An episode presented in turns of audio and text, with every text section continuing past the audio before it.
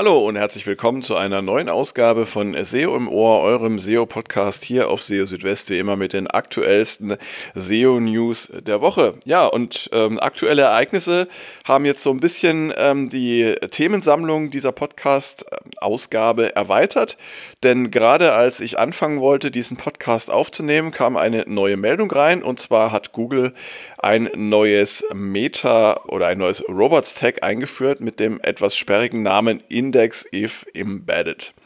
Und ähm, ja, dieses Robots-Tag sorgt dafür, dass Inhalte indexiert werden können, wenn sie in eine andere Seite eingebettet sind. Ja, also nach längerer Zeit gibt es mal wieder ein neues Robots-Tag, das Google für die Suche verwendet.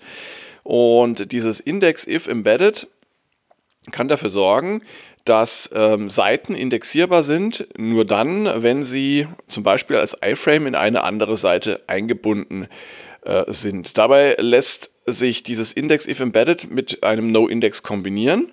Und die Folge davon ist, dass die betreffende Seite dann für sich genommen nicht indexiert werden kann, wohl aber dann, wenn sie in eine andere Seite zum Beispiel als iFrame integriert ist. Und das ist dann hilfreich, wenn man vermeiden möchte, dass bestimmte Inhalte ähm, wie zum Beispiel Medienseiten für Videos oder Podcasts, dass die für sich alleinstehend sozusagen indexiert werden, dass sie aber im Rahmen einer übergreifenden Content-Seite, wie zum Beispiel einer News-Seite, dass sie dann trotzdem indexierbar sind. Und ähm, das kann man mit Hilfe ähm, entsprechender Robots-Tags lösen.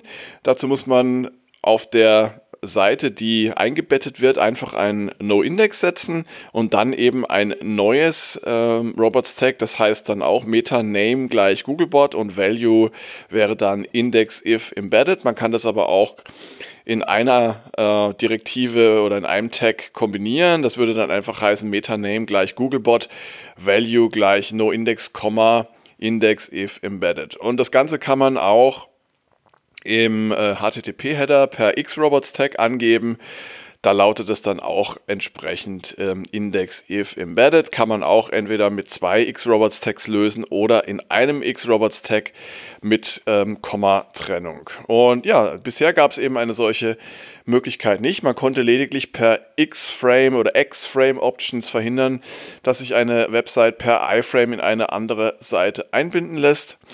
Ähm, und ja, interessant vielleicht auch, dass dieses neue Index if Embedded derzeit nur von Google unterstützt wird, aber noch nicht von anderen Suchmaschinen. Also das sozusagen jetzt brandheiß als ähm, aktuelle Nachricht, aber ich hatte ja auch noch ein paar andere Nachrichten für euch vorbereitet für diese Podcast-Ausgabe und da lege ich den Schwerpunkt heute auf das Thema interne Links und ihre Bedeutung für die Website-Struktur. Da gab es in dieser Woche wieder ähm, etwas Interessantes zu vermelden, was also auch ähm, ja, im Sinne von SEO-Grundlagen, denke ich, durchaus ein Thema ist, auf das man mal schauen sollte.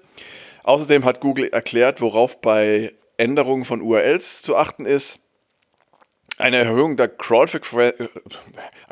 Crawl-Frequenz steht laut Google in keinem Zusammenhang mit Updates. Google prüft bei hreflang nicht die Ähnlichkeit verbundener Seiten und auch initial versteckte Inhalte können zur Anzeige von Featured Snippets verwendet werden. Ja, all das in dieser Ausgabe von SEO im Ohr und ich fange gleich mal an mit der ja, Titelmeldung und zwar geht es um interne Verlinkung und die Website-Struktur. Ähm, ja, Website-Struktur ist wichtig für Google aus verschiedenen Gründen. Ähm, einmal hilft die Website-Struktur dabei, ähm, das Crawlen und das Indexieren einer Website ähm, zu erleichtern.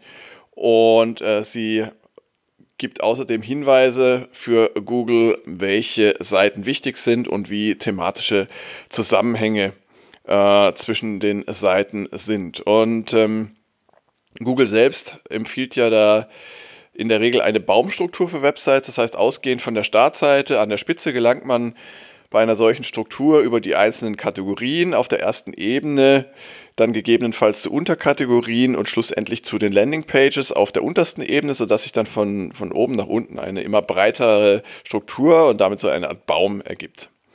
Und dabei darf aber nicht vergessen werden, auf welche Weise Google die Struktur von Websites ermittelt. Das geschieht nämlich auf Basis der internen Verlinkung und nicht etwa anhand der URL-Struktur. Darauf hat in dieser Woche John Müller per Twitter hingewiesen und hat geschrieben auch noch, es gäbe zwar manchmal Überlappungen zwischen der internen Verlinkung und der URL-Struktur und daran könne man dann auch erkennen, dass da eine gewisse Sorgfalt, Sorgfalt auch herrsche, ähm, aber äh, primär wichtig ist eben die interne Verlinkung und äh, das kann man auch anhand eines Beispiels verdeutlichen. Angenommen, es gibt eine Website, die unter der Domain example.com betrieben wird.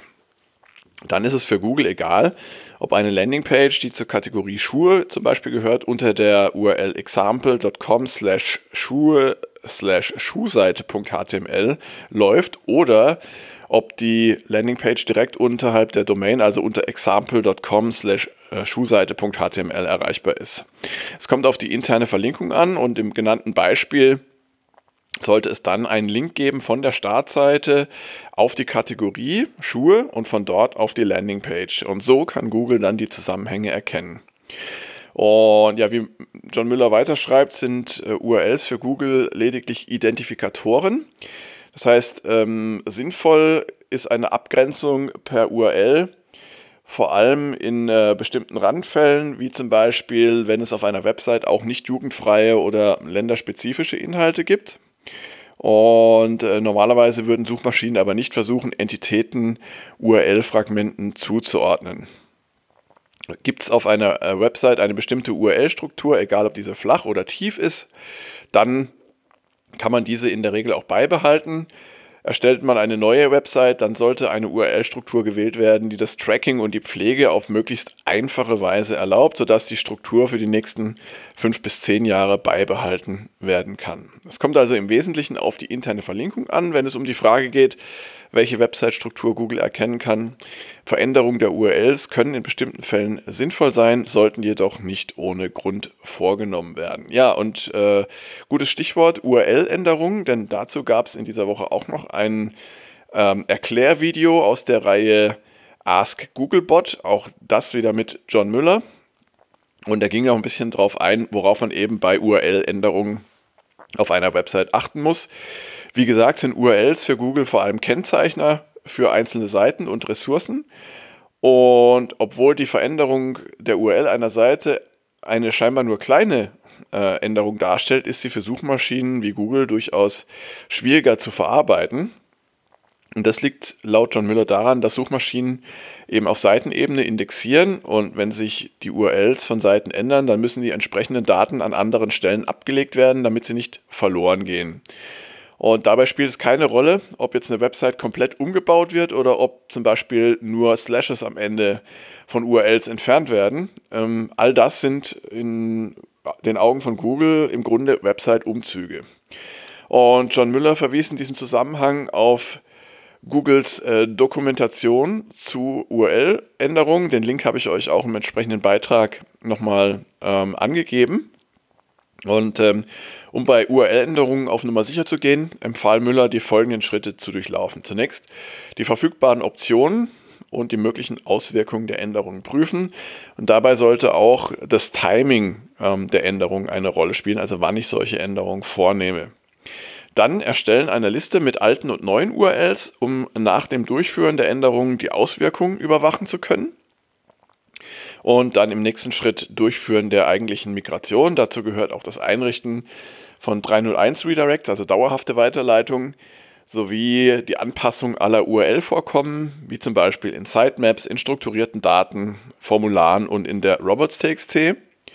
Und schließlich als äh, letzter Schritt Überwachen der Migration, das heißt in der Google Search Konsole äh, schauen, ob die Änderungen sich auch äh, niederschlagen. Das passiert in der Regel zuerst äh, für die URLs der wichtigsten Seiten, weil diese auch häufiger gecrawlt werden und dann nach und nach für die weniger wichtigen Seiten. Das kann aber dann bis zu mehreren Monaten dauern, bis das alles durch ist. Das zeigt, URL-Änderungen sind sorgfältig zu planen und in ihren Auswirkungen zu prüfen. Und solche Änderungen sollten nur dann durchgeführt werden, wenn es äh, gute Gründe dafür gibt.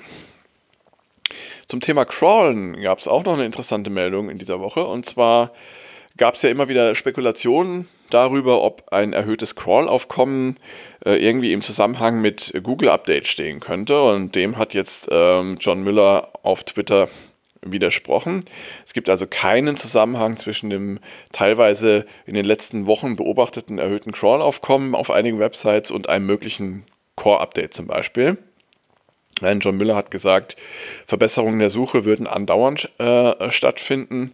Und ähm, wenn dann äh, ein äh, möglicher Zusammenhang vermutet äh, würde, dann äh, sei das reiner Zufall. Ja, also das ist dann wieder eher sowas äh, nach dem Motto Korrelation und Kausalität, ja, weil eben die ganze Zeit Änderungen bei Google stattfinden, könne man diese halt auch mit allen möglichen Dingen in äh, Zusammenhang bringen. Also nicht nur mit dem Crawl-Aufkommen, sondern zum Beispiel auch mit Vollmond, äh, E-Mail-Flut oder was auch immer.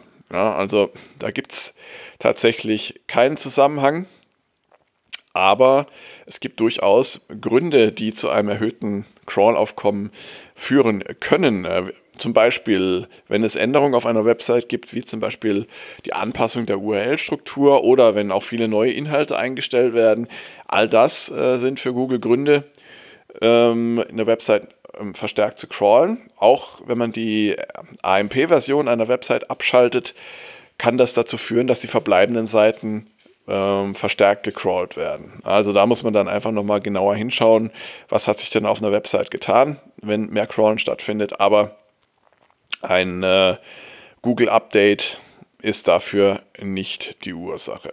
Ja, jetzt haben wir ja schon wirklich einiges zum Thema URLs, äh, Website-Struktur und so weiter gehört. Ähm, es gab aber auch noch was zum Thema International SEO, beziehungsweise ähm, hreflang oder hreflang, ähm, was auch ja, spannend ähm, ist in meinen ähm, Augen, denn äh, Google äh, prüft bei Seiten, die äh, per hreflang verbunden sind, nicht, ob diese inhaltlich zusammenpassen. Also das heißt, äh, wenn ihr eine Website habt, eine internationale Website und ihr habt verschiedene Sprachen Landesversionen für bestimmte Seiten und ihr verbindet die per ähm, hreflang, dann äh, schaut sich Google nicht an, ob diese Seiten inhaltlich zusammenpassen, äh, denn Google kann das einfach nicht bewerten, ja, ob Inhalte in verschiedenen Sprachen gleichwertig sind. Das liegt an den vielen ähm, lokalen Unterschieden, die da gegeben sind. Und ähm, hreflang dient lediglich dazu, die Suchergebnisse je nach Sprache und Land auszutauschen. Ähm, das heißt, theoretisch könnte man völlig unterschiedliche Seiten per hreflang miteinander verbinden. Ähm, anders sieht es bei Canonical URLs aus. Ähm, das heißt also, wenn Google entscheidet, welche URL tatsächlich äh, bei mehreren gleichwertigen URLs in der Suche erscheinen soll. Hier vergleicht Google tatsächlich die Inhalte, um zu entscheiden, welche URL dann letztendlich in der Suche erscheinen soll. Ja, und äh, die letzte Meldung. Google verwendet ähm, zum Teil auch initial versteckte Inhalte für Featured Snippets. Hm Mal angenommen, ihr habt eine, eine Webseite, auf der bestimmte Inhalte beim erstmaligen Anzeigen nicht sichtbar sind. Also ein klassisches äh, Beispiel sind ja sogenannte Akkordeons, die man dann so per Klick oder per Tipp ähm, aufklappen kann, einfach um Platz zu sparen und um eine Seite übersichtlicher zu gestalten.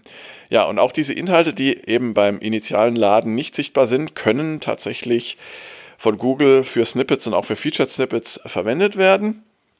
Das hat John Müller in den Google Search Central SEO Office Hours vom 14. Januar erklärt. Ähm, er hat gesagt, Featured Snippets äh, seien normale Suchergebnisse und hier können eben auch initial versteckte Inhalte erscheinen. Google versucht zwar, solche Inhalte nicht so oft für die Suchergebnisse zu verwenden, aber wenn sie eben geeignet sind, um die Relevanz einer Seite in den Suchergebnissen zu unterstreichen und den Nutzern zu zeigen, warum eine Seite ein äh, gutes Ergebnis ist, dann kann das schon vorkommen. Anders sieht es bei Rich Snippets bzw. Rich Results aus, die äh, Google auf Basis von strukturierten Daten anzeigt, wie zum Beispiel FAQs und so weiter.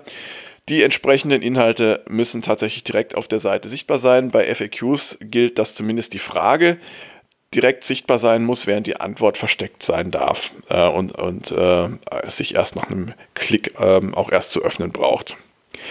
Auf die Frage, wie es sich ähm, bei der Box für People Also Ask oder ähnliche Fragen ähm, verhält auf den Suchergebnisseiten, antwortete Müller, hier sei es vermutlich ähnlich wie bei den Featured Snippets, allerdings würden die Inhalte in diesem Bereich ohnehin vor allem durch die Suchanfragen der Nutzerinnen und Nutzer definiert. Ja, dann wissen wir das also auch. Und ja, damit sind wir auch schon wieder am Ende von SEO im Ohr.